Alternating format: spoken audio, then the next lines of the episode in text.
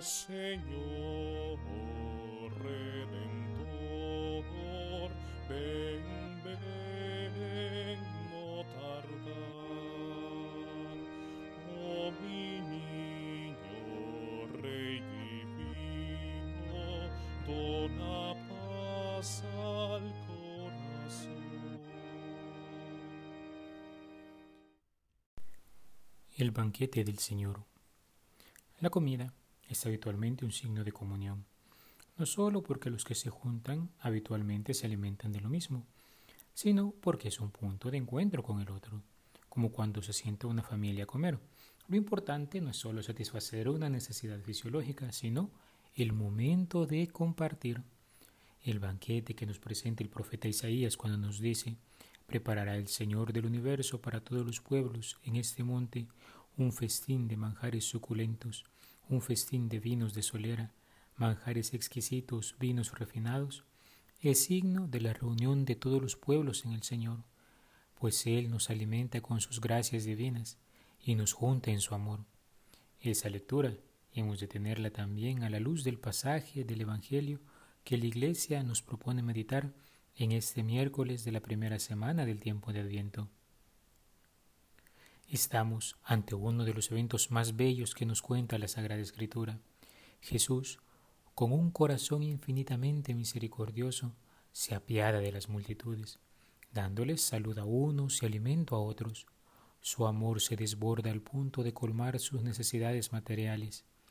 Este gesto es de alguna manera el cumplimiento de aquel banquete prometido en Isaías, pero también es un signo de una realidad futura el verdadero banquete del cielo, el que será ofrecido en las bodas del Cordero con su iglesia, es aquella comunión íntima con este Dios que es amor, que se hizo hombre para salvarnos, que se hizo hombre para justificarnos, que se hizo hombre para vencer las fuerzas del pecado y de la muerte, que se hizo hombre por amor, y como si esto no hubiera bastado, también se hizo pan en la sacratísima Eucaristía, para quedarse con nosotros una vez hubiese ascendido al cielo. El santo sacrificio de la misa es la antesala de aquel banquete eterno. Al alimentarnos del cuerpo y la sangre del Señor, la vida divina depositada por nosotros en el bautismo crece, los tesoros del corazón santísimo de Cristo se derraman en nosotros y entramos en aquella comunión íntima en la que nuestra alma es transformada por su amado. En esta santa conmemoración de su pasión, muerte y resurrección, se reúnen hombres de todos los pueblos.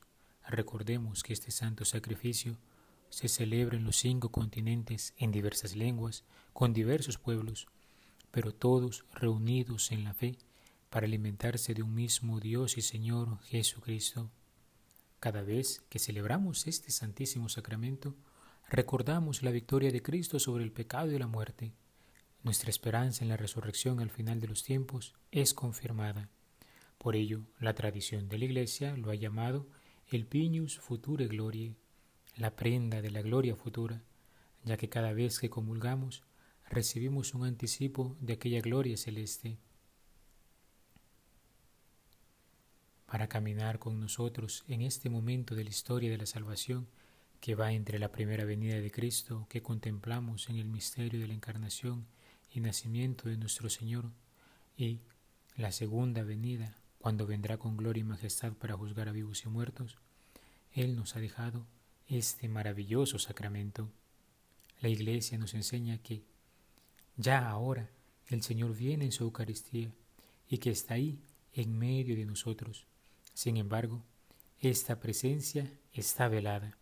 Por eso celebramos la Eucaristía expectantes beatam spem et adventum salvatoris nostri Jesu Christi mientras esperamos la gloriosa venida de nuestro Salvador Jesucristo, como decimos después del Padre nuestro, pidiendo entrar en tu reino, decimos en una plegaria, donde esperamos gozar todos juntos de la plenitud eterna de tu gloria.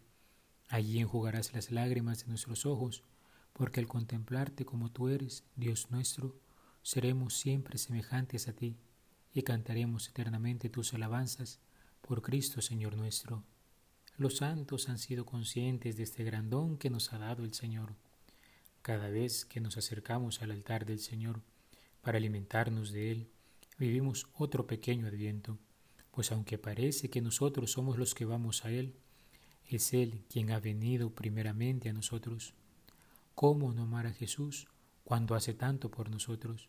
San Juan María Vianney diría que este sacramento es para nosotros prenda eterna, de manera que ello nos asegure el cielo.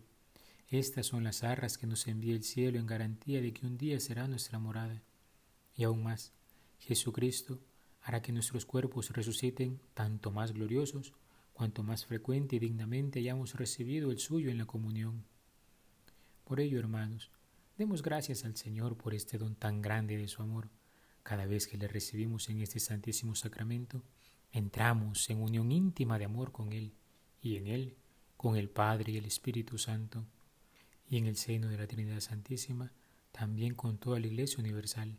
Cuando le recibamos, recordemos que también nos unimos con aquella Iglesia purgante que anhela pronto encontrarse definitivamente con Él en el cielo, y con aquella Iglesia triunfante que goza ya de su gloria. Y como si esto fuera poco, también nos unimos a nuestros hermanos, con los que aún vamos caminando en esta iglesia peregrina hasta la patria celeste en diversas partes del planeta. Alabado sea Jesucristo, por siempre sea alabado.